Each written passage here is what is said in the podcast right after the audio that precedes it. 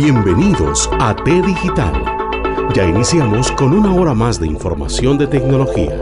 Gracias por ser parte de nuestros amigos.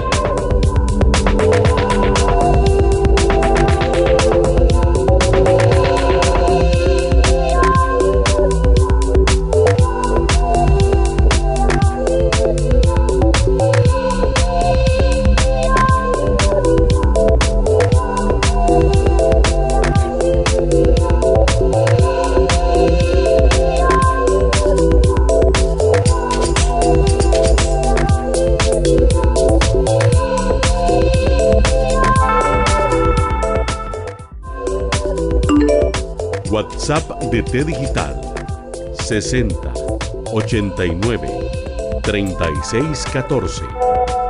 Envíenos sus mensajes de audio, comentarios y sugerencias para futuros programas. También nos puede encontrar en Facebook como T Digital. Pero sí les voy a presentar a nuestros invitados de lujo. De verdad que estoy muy contento de tenerlos acá. Entonces, Vamos a iniciar con don Adrián, que tiene muchísimos años de experiencia. Don Adrián, usted que tiene además experiencia en didáctica. Bienvenido, buenos días. Bueno, buenos días a todos. Un caluroso saludo, don Randy, y los compañeros panelistas.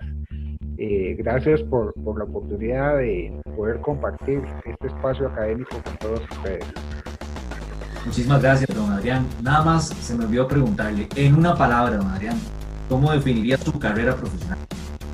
Indefinida. Muy bien, excelente, Adrián, bienvenido nuevamente. También tenemos a una especialista, docente con amplísima experiencia, Daniela, que nos va a dar su punto de vida explicándonos tipos de metodologías. Entonces, Daniela, qué gusto tenerla, buenos días. Hola, buenos días. Un gusto compartir con todos ustedes y también el poder compartir un poquito de conocimiento que tengo acerca del tema. Una palabra, Daniela, cuénteme en una palabra cómo definiría su vida profesional. Experiencia. Todos los días es una nueva experiencia. Excelente. Y también tenemos a otro docente con también bastante experiencia, Alder Senior, quien ha aplicado este concepto, este tema que vamos a ver el día de hoy. Alder, además, contéstenos también con una con una palabra cómo define su carrera profesional y que hables un poquito de historia. Muy bien, muy buenos días, este, Randy, compañeros panelistas, este, el profesor Adrián Granado y la profesora Daniela Alpiza. Eh, en una palabra, para mí, gratificante. Eso envuelve todo. En T Digital es momento de iniciar con el tema de fondo. Muchas gracias a los tres por tomarse el tiempo, por haber madrugado y estar aquí en este programa Didáctica en Acción. Espero que se hayan bañado y estén llenos de energías para compartir con este público que tenemos, que nos está siguiendo acá en el canal de YouTube de Didáctica en Acción. No se les olvide comentar, no se les olvide darle la campanita y seguir para que estén atentos de este programa Didáctica Entonces, me dice producción que vamos a iniciar con las preguntas nada más no extendernos mucho para aprovechar el tiempo y hacerlo dinámico. Entonces, vamos a iniciar usted, don Adrián, quien nos va a exponer el tema del día de hoy es el método ELI. Y usted con amplia experiencia nos va a hablar un poquito sobre eso. ¿Qué es el método? Explíquenos, don Adrián. Eh, bueno, eh, en términos generales vamos a decir que el método ELI refiere a una propuesta del doctor Ramón Ferreiro y se considera un método constructivista orientado hacia el aprendizaje cooperativo, la construcción sociocultural del conocimiento. Eh, involucra este método una secuencia de momentos didácticos que no son secuenciales para cumplir con las funciones didácticas que se deben desarrollar durante una lección. Eh, como les decía, este método considera siete funciones didácticas asociadas a actividades necesarias para que las personas estudiantes construyan su conocimiento y contribuyan a la construcción del conocimiento también de sus compañeros. Eh, en términos muy generales voy a hacer referencia a estos siete momentos que, contempla el método de Tenemos un primer momento denominado momento A, que se denomina ambiente propicio para aprender y aquí lo que se busca es eh, la activación psicológica y afectiva de los participantes para generar un ambiente de confianza agradable y que favorezca la participación de todos durante el proceso. Tenemos el momento O denominado orientación, donde el docente eh, debe tener la capacidad para captar y mantener la atención de los estudiantes. Posteriormente tenemos un momento denominado R o de recapitulación o repaso, que aquí se utiliza el tiempo para recuperar o reiterar lo más importante tratado hasta ese instante en la clase. Eh, se sugiere, digamos, a través de este momento promover recordatorios agradables y evidenciales, además de utilizar diferentes técnicas cada vez. Eh, y se busca a través de esto eh, establecer el momento preciso para lograr que los estudiantes vayan a aproximaciones mayores de los niveles de comprensión. El momento PI, denominado procesamiento de información, es el momento que se dedica para que los alumnos trabajen de forma individual o en grupo y se confronten con el contenido del trabajo. O sea, aquí leen, observan, responden preguntas, interactúan con el contenido. Luego el momento E, denominado evaluación, eh, se ve la evaluación como un juicio de valor, digamos, sobre los resultados y avances eh, de, participantes en los procesos de enseñanza-aprendizaje. Y es un proceso que debe eh, ser acompañado o, estar presente durante todo el desarrollo de la mediación pedagógica. Y finalmente tenemos un momento denominado momento M eh, llamado metacognición, que refiere a la necesidad de promover la capacidad de pensar sobre el pensamiento, o en otras palabras, reflexionar sobre lo que se está aprendiendo y cómo se aprende. Y por último, promover también la capacidad de transferencia. Y cuando hablamos de la capacidad de transferencia, estamos eh, refiriéndonos específicamente a cómo lo que aprendo puedo llevarlo o aplicarlo en otro contexto diferente. En términos generales, digamos, eso sería el método de siete, siete funciones didácticas eh, de las cuales podemos recurrir eh, durante el proceso de mediación pedagógica. Muchas gracias, don Adrián. Yo, yo me puse a leer un poquito también y descubrí que estamos hablando también de algo didáctica 4.0, pero más adelante, más adelante vamos a, interiorizar un poquito más ese tema. Eh, ahora vamos con doña Daniela. Doña Daniela, usted tiene amplia experiencia profesional, amplia experiencia aplicando técnicas. Eh, explíquenos usted, instruyanos qué otros métodos no tecnológicos, ojo, no tecnológicos, yo soy tecnólogo, qué otros métodos no tecnológicos podemos usar en el aula.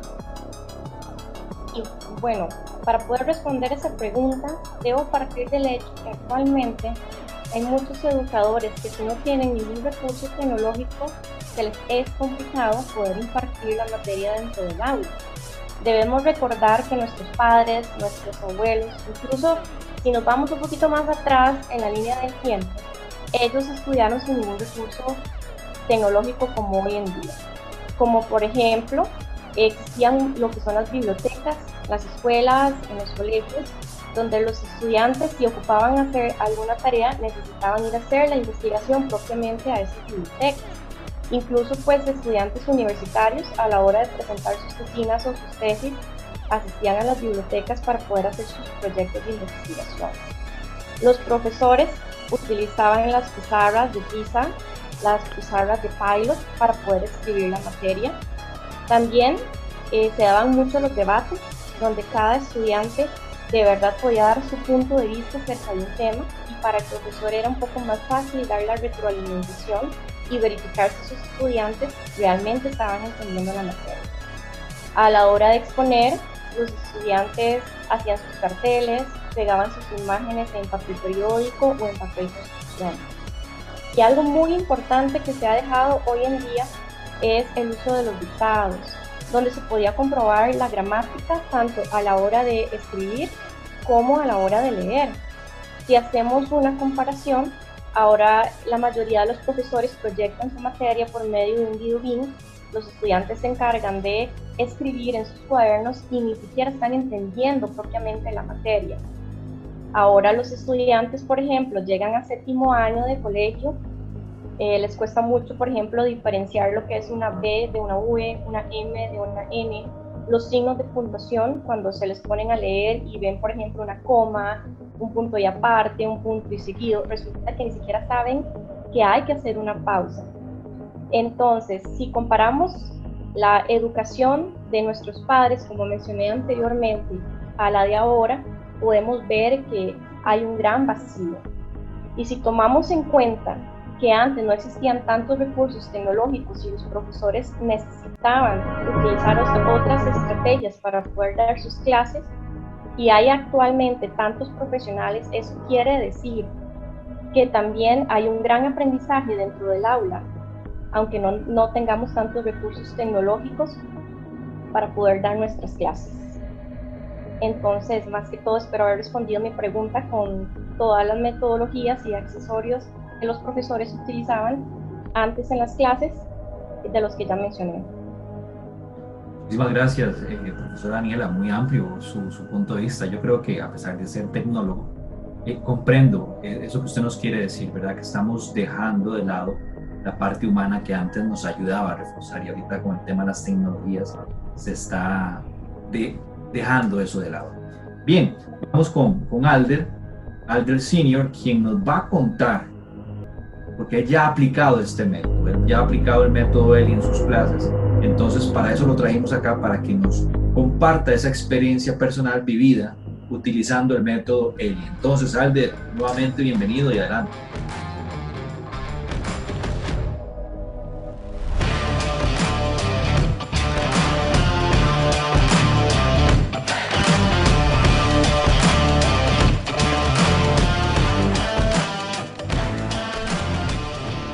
Gracias Randy.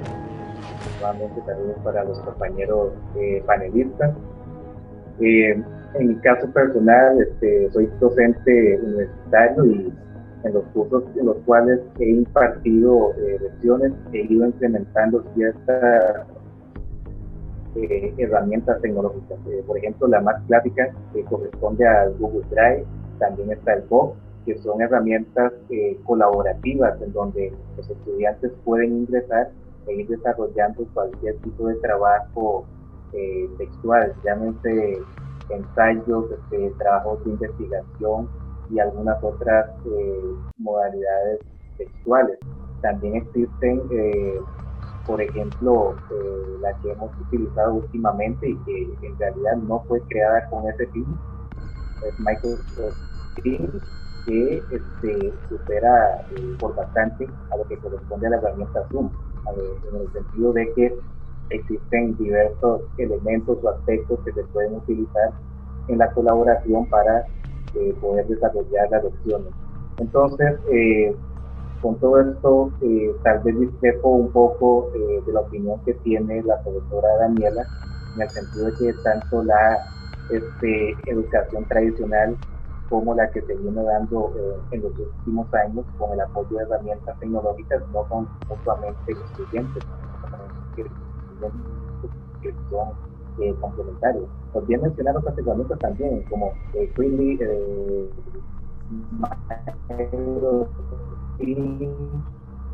también Filmap Tool, que es un poco más conceptuales y ordenar ideas y conocimientos sobre los textos que van eh, leyendo los estudiantes, que puede ser otra alternativa para la comprensión de, la materia. Muchas gracias, Alder, por su, por su experiencia que nos está contando el día de hoy.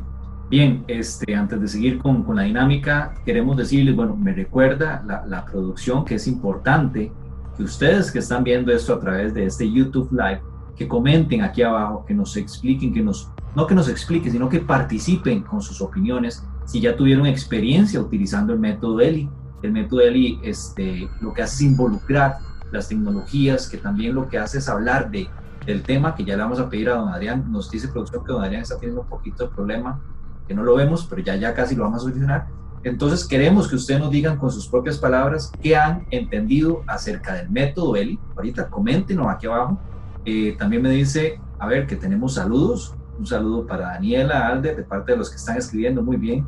Qué bueno que ya se están conectando. No se les olvide, por favor, compartir esta, esta transmisión y si lo comparten, en sus redes sociales nos van a ayudar mucho a crecer en este programa de Didáctica en Acción. Entonces, eh, cuéntenos si ustedes lo han aplicado en el aula, eh, escriban sus comentarios y no se les olvide darle campanita para así que nosotros crezamos, crezcamos. Like y campanita. A ver, este, me indica producción que tenemos varias preguntas. Que un saludo para Adrián. Adrián, dicen que usted es un excelente profesor. Le está saludando Jennifer de un curso que tiene con usted de filosofía y didáctica también. Muy bien. Y también eh, Viria, que le mando Gracias. conforme a las clases. Este, también queremos que saluden a los compañeros de Daniela y Alder, ¿verdad? Porque son parte de este, de este programa Didáctica en Acción. Entonces, tenemos una pregunta. La pregunta es este, dirigida a Daniela. La pregunta es, ¿por qué está usted, por qué, perdón, por qué está usted en contra del uso de las tecnologías en el aula? Cuéntenos. Sí, bueno, sí quiero aclarar un poquito eso. No es tanto que estoy en contra del uso de las tecnologías en el aula. Más que todo estoy como en contra de ese cambio tan abrupto a la hora de insertar, por así decirlo, las tecnologías ya que esto ha provocado mucho miedo y mucho pánico también, no solamente a los profesores, sino a los mismos estudiantes, ya que en su mayoría ellos no saben utilizar ciertos recursos tecnológicos. Aparte de que cuando hablamos de tecnología, no solo, no todo es positivo, hay ciertas consecuencias negativas, como algunas que voy a mencionar. Eh, tenemos, por ejemplo, que los estudiantes se distraen más fácilmente eh, cuando hablamos de educación, no solamente debemos enfocarnos en lo que es una educación universitaria o cursos libres, también tenemos que tomar en cuenta los chicos de preescolar, lo que es primaria y lo que es secundaria. Y actualmente los docentes trabajamos con, en aulas con estudiantes, incluso hasta más de 40 estudiantes por aula. Entonces imagínense lo que es llevar a, un estudiante o a todo un grupo de estudiantes a un laboratorio donde son 40 y te llama el estudiante número uno, tenés que atenderlo porque tiene alguna duda, pero tal vez el estudiante número 40 está con la computadora metido en redes sociales o incluso viendo otro tipo de información que no es la que se está estudiando en el aula. También en el caso de Teams, podemos ver que como los estudiantes no han sido capacitados para poder utilizar esta plataforma, cuando el profesor indica que los estudiantes tienen que subir ciertas tareas como las vías de trabajo autónomo a Teams, pues no las suben por el canal correcto.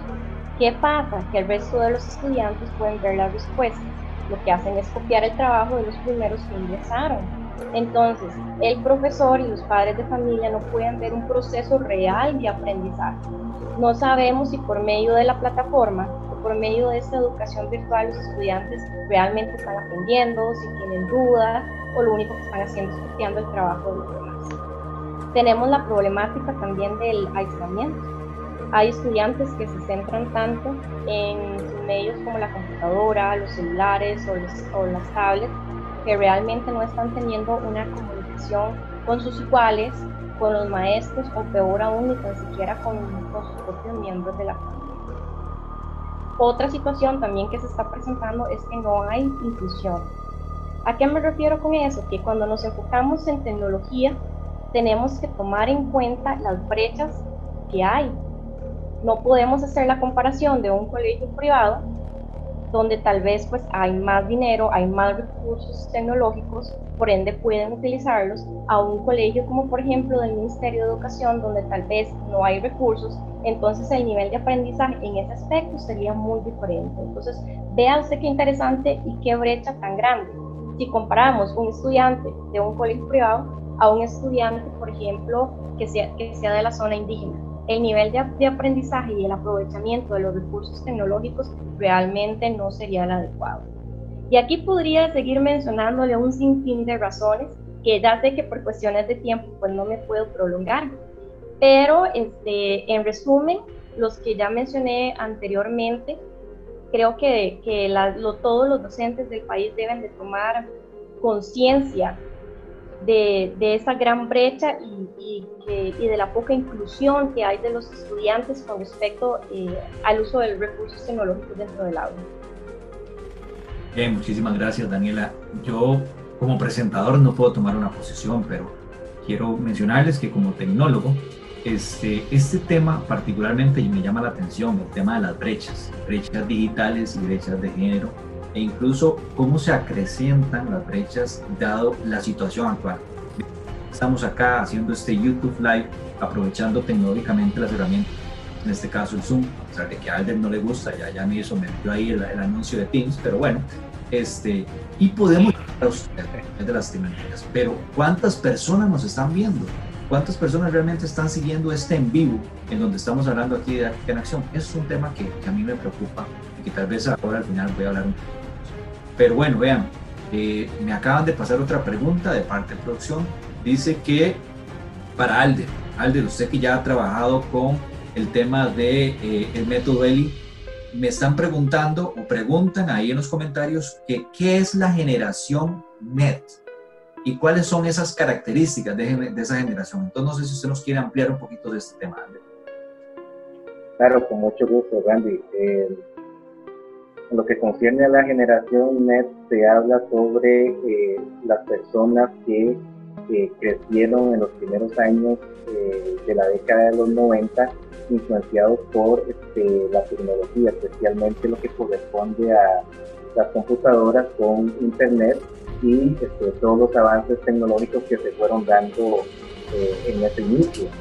Y este, bueno, algunos estudiosos del tema eh, ya han atribuido nombres a esta generación NET. Por ejemplo, eh, hay algunos que le llaman eh, generación Digital Imagination Generation, que corresponde a una idea de este, saciar este, los saberes correspondientes a lo tecnológico por parte de esta generación. Y estamos hablando de niños este, adolescentes y jóvenes que se crecieron en esa época influenciados por, eh, por toda esta revolución eh, tecnológica.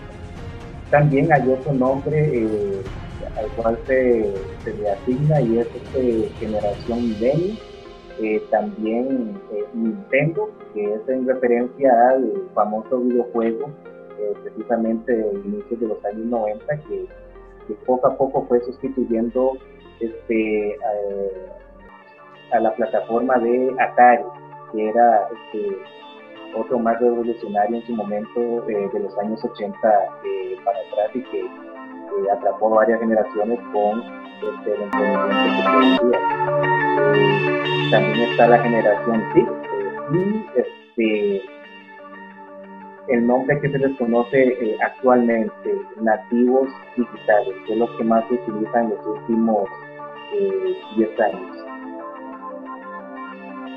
Muchísimas gracias, Alder. Eh, excelente, también bastante claro del, tema del NET, de esta generación allá de principios de los años 90 y cómo se va combinando con los términos tecnológicos de, aquella época.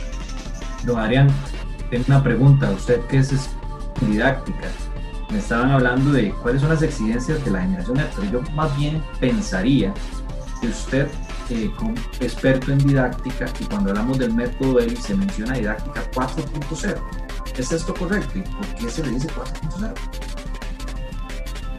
Eh, bueno, eh, es una tendencia que, está asociada, digamos, a esto que nos acaba de explicar Alder, eh, respecto a una generación completamente diferente a la que nosotros crecimos.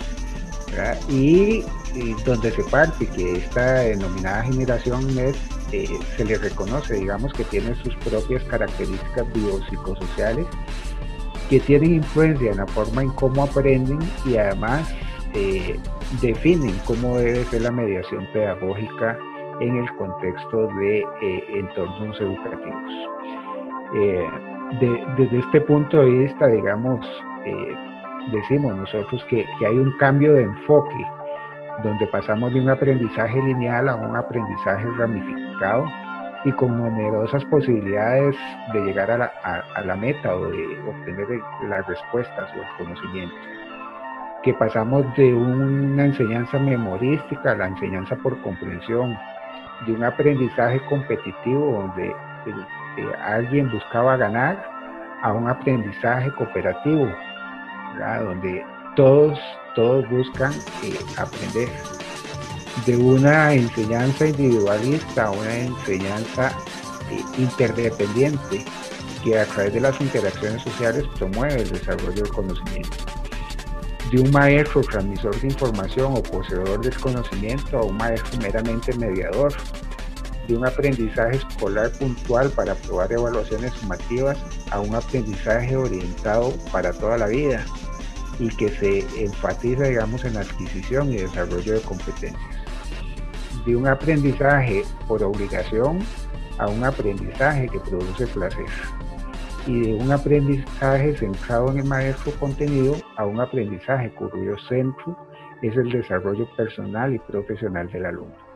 Entonces, eh, eh, este movimiento de didáctica 4.0 va enfocado, digamos, a, a, esa traslación, a comprender las características particulares de estas generaciones que están inmersas en estos momentos en procesos educativos y que no podemos desatender estas características y por lo tanto debemos adecuar, digamos, los procesos educativos a sus características. Muchas gracias, Mariano. Vamos ahora nuevamente con, con, el público, ustedes que nos están viendo a través del Facebook Live, perdón, de YouTube, de esta transmisión en YouTube y también este, si lo comparten en su Facebook, bien, excelente.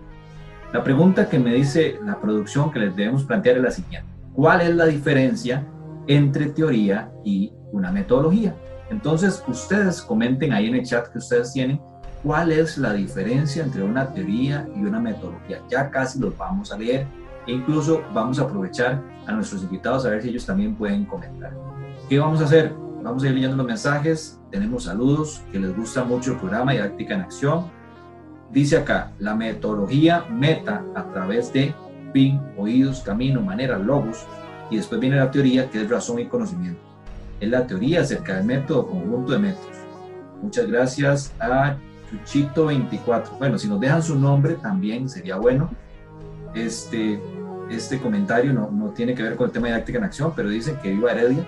No sé por qué, a, propósito de quién está. Ya, ya vemos por esa risa, ya, seguro a quién, ya entendemos. Para mí que fue usted, don Adrián, que lo acabo de poner, ¿verdad?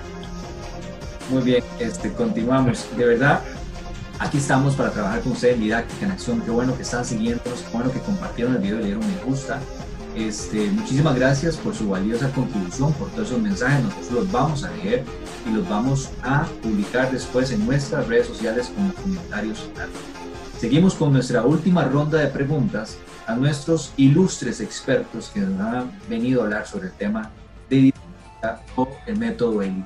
Entonces, Alder, después de la participación del público, cuando hablamos de teoría, método y esos comentarios que usted puede ver más adelante, este, nos gustaría que usted nos definiera usted nos diera ese punto de vista sobre teoría y metodología y asimismo que nos pueda indicar qué es el aprendizaje cooperativo. Y por favor, perdone que me, extienda, pero me están diciendo que ustedes lo vieron con ganas de hablar, es que nos dé un ejemplo de mí. Así que adelante.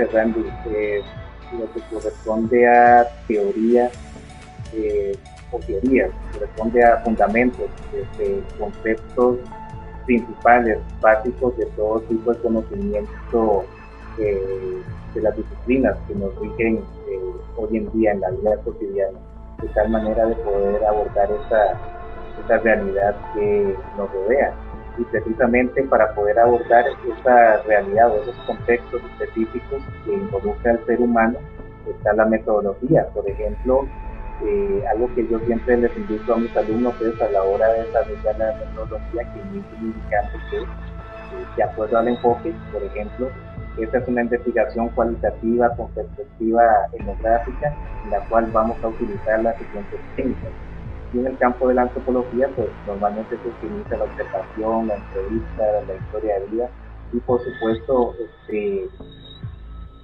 los documentos, las fuentes documentales, libros, tesis, revistas especializadas, etcétera. Entonces, la metodología corresponde a las herramientas o el enfoque o la vía a seguir para poder este, responder los objetivos propuestos en, eh, en una investigación o inquietudes que surgen de parte de los estudiantes o un grupo organizado o de una misma persona de manera individual. Y eh, bueno, un ejemplo de ello este, que puede ser tanto en el aula como fuera de ella, eh, corresponde utilizando precisamente las herramientas colaborativas, de algunas de las cuales eh, mencionamos, y este, a través de ellas eh, poder aplicar este, una herramienta eh, que ha sido tradicional, no tecnológica, pero que sí ha funcionado para poder este, desarrollar todo tipo de proyectos.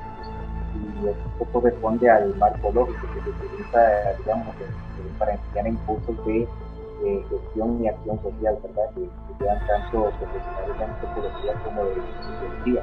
De tal manera de que las personas no tengan que moverse necesariamente de sus viviendas y a través de la colaboración de cada una de esas personas poder montar un proyecto por medio de estas herramientas tecnológicas y así poder este, salir adelante de acuerdo a la necesidad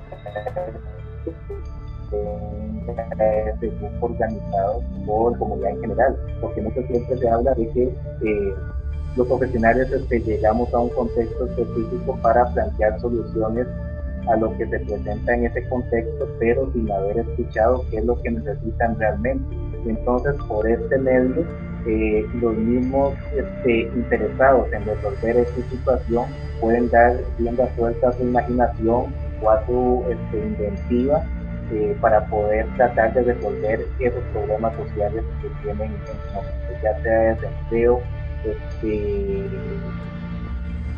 problemas con el medio ambiente y lo que sea. Muchísimas gracias, Alder. Gracias a todos los que están escribiendo, Alejandro Echeverría, Ana Vega, María Daniela, Doña Viria, que continúa escribiendo. Gracias a todos ellos que forman parte de este programa Didáctica en Acción. A ver, Daniela, tengo una pregunta para usted qué nos recomendaría o qué podría decirnos usted, eh, hablarnos bajo su experiencia, cómo implementar las TICs de forma segura en el aula, entre profesores y estudiantes? ¿Cuál sería el mejor camino?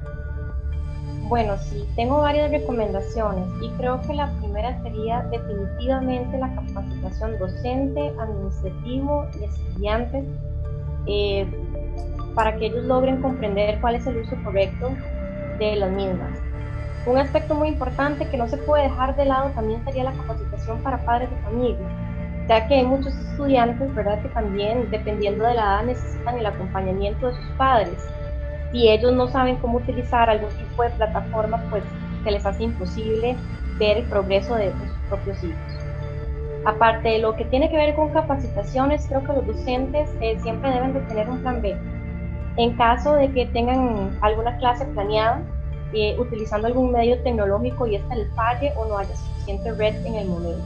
Un plan B, llámese fotocopias o alguna estrategia metodológica para poder impartir sus clases y lograr cumplir con el objetivo.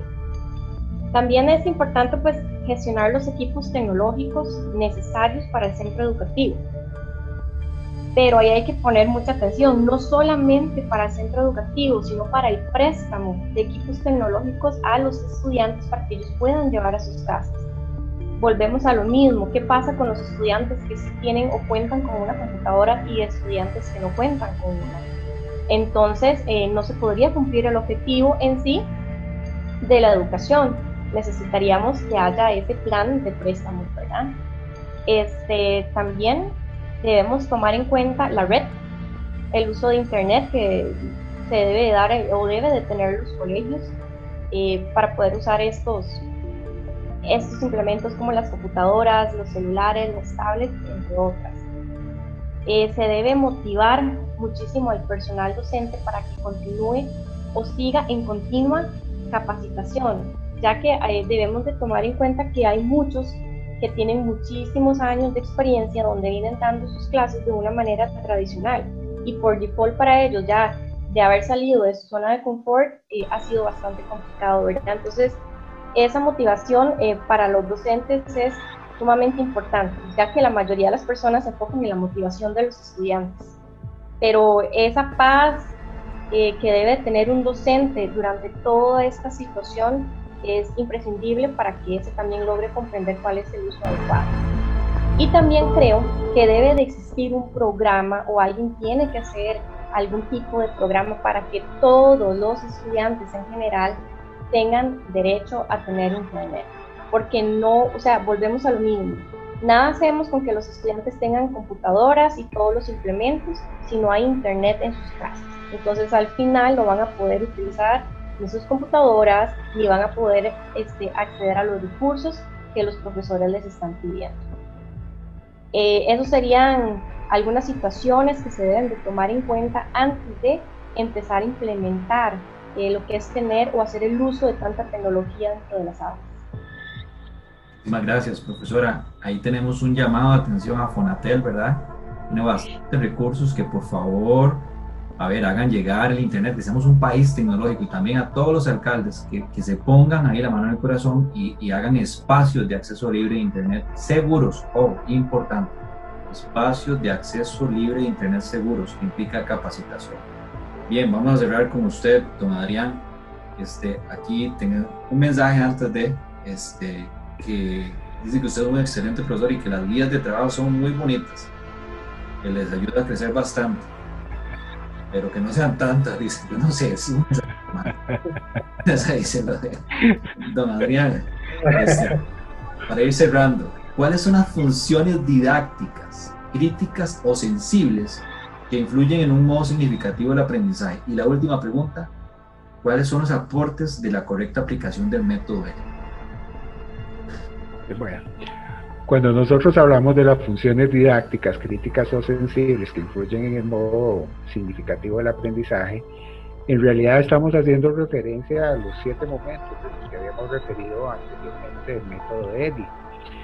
Eh, básicamente, en términos generales, no lo voy a volver a explicar, ¿verdad? Recuerden la creación del ambiente propio para aprender y la activación por el esfuerzo intelectual que exige la enseñanza, la orientación de la atención de los alumnos, la recapitulación o repaso de, lo que se aprende, el procesamiento de la información por parte de cada uno, la interdependencia social positiva entre los miembros de un grupo para aprender, la evaluación y celebración de los resultados y la reflexión de qué fue lo que se aprendió y cómo se hizo.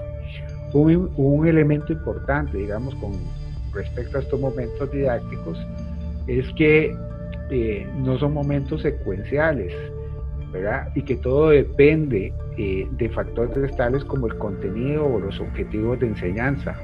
Eh, a modo de ejemplo, no es lo mismo cuando nosotros impartimos una lección enfatizando en el conocimiento, ¿verdad? Que otra cuando vamos a enfatizar en el desarrollo de habilidades, hábitos y capacidades o aquellas en las que nos centramos en el desarrollo de actitudes y valores. entonces, en términos generales, estas funciones didácticas del método de denominadas críticas o sensibles, refieren a sus momentos. Finalmente, cuando hablamos de los aportes de la correcta aplicación del método de eh, podríamos eh, resumir diciendo que refiere a un modelo con múltiples modos de expresión ajustables a entornos escolares muy diferentes, dado que en esencia no es un repertorio de pasos a seguir de un modo rígido, sino que es el cumplimiento de funciones didácticas que garantizan el aprendizaje. Desde este punto de vista, la selección y el orden de las funciones didácticas hacen posible un momento múltiple y a su vez único por los, por los elementos constitutivos.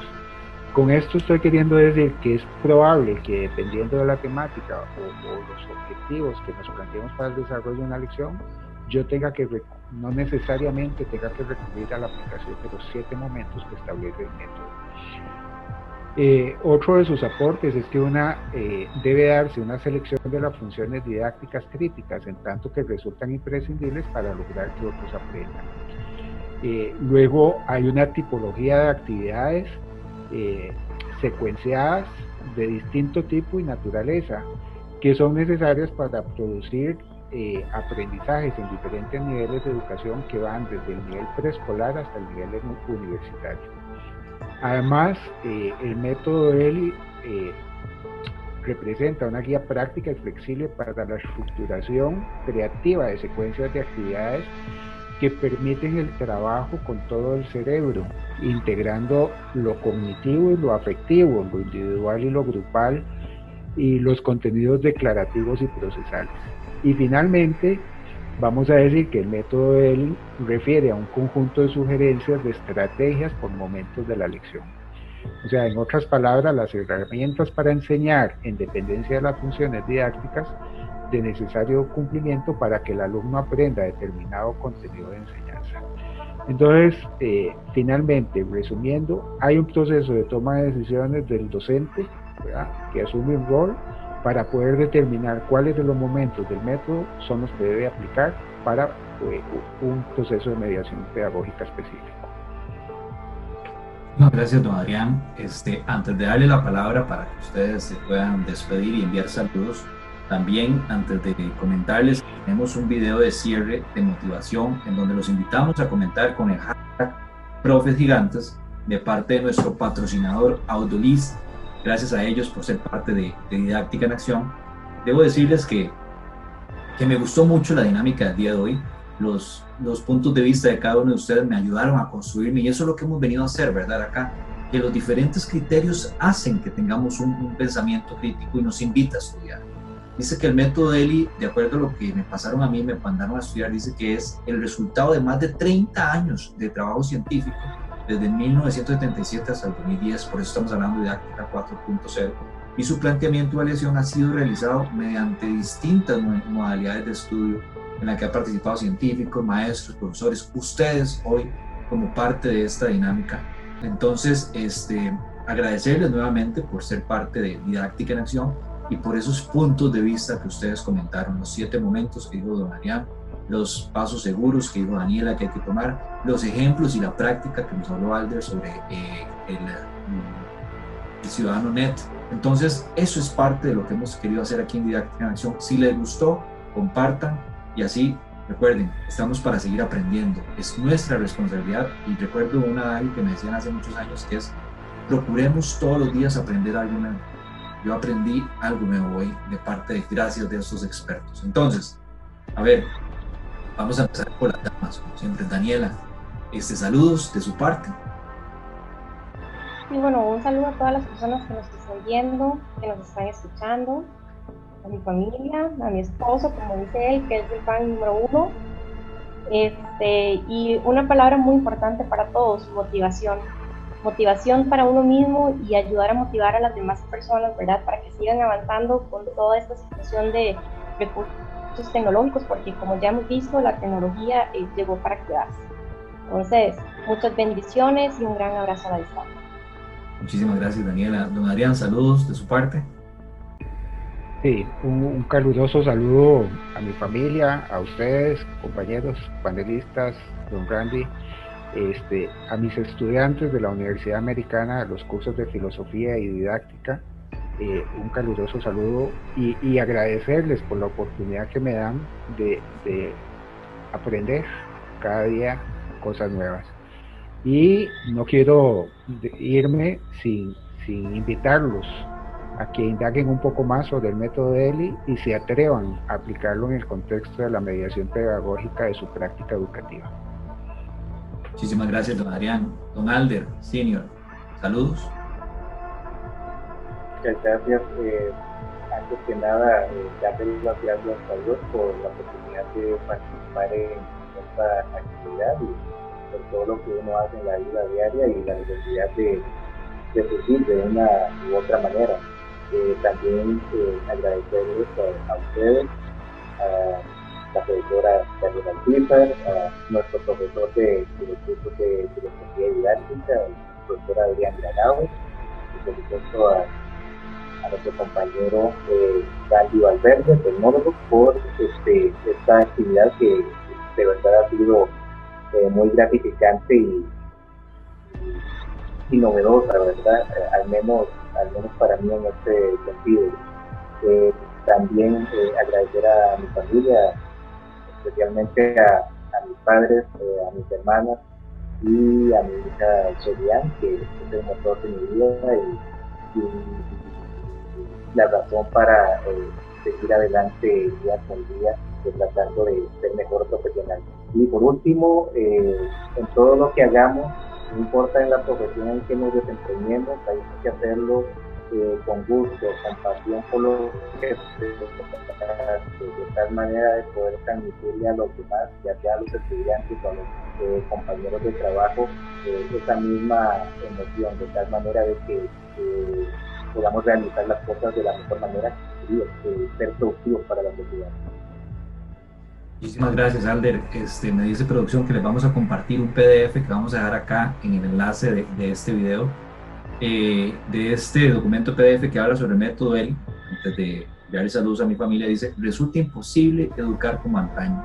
Se impone para el desarrollo de la personalidad integral del estudiante en su pensamiento crítico y creativo y aún más en la forma de valores de una nueva forma de organizar procesos de aprendizaje en el salón de clases Introducir las TICs de forma responsable es hacer un ejemplo didáctico de las niñas. Eso es una responsabilidad para nosotros. Entonces tenemos un gran reto. Yo no quiero despedir y enviar al video que tenemos para parte de nuestro patrocinador sin antes enviarle un saludo a mi esposa, a mi hijo Joshua, a mi hija Emma, a mi hija Abby, la pequeñita, y en realidad a todos ustedes que forman parte de Didáctica en Acción. Gracias por vernos, gracias por darle me gusta y sobre todo Gracias por ser sapricistas.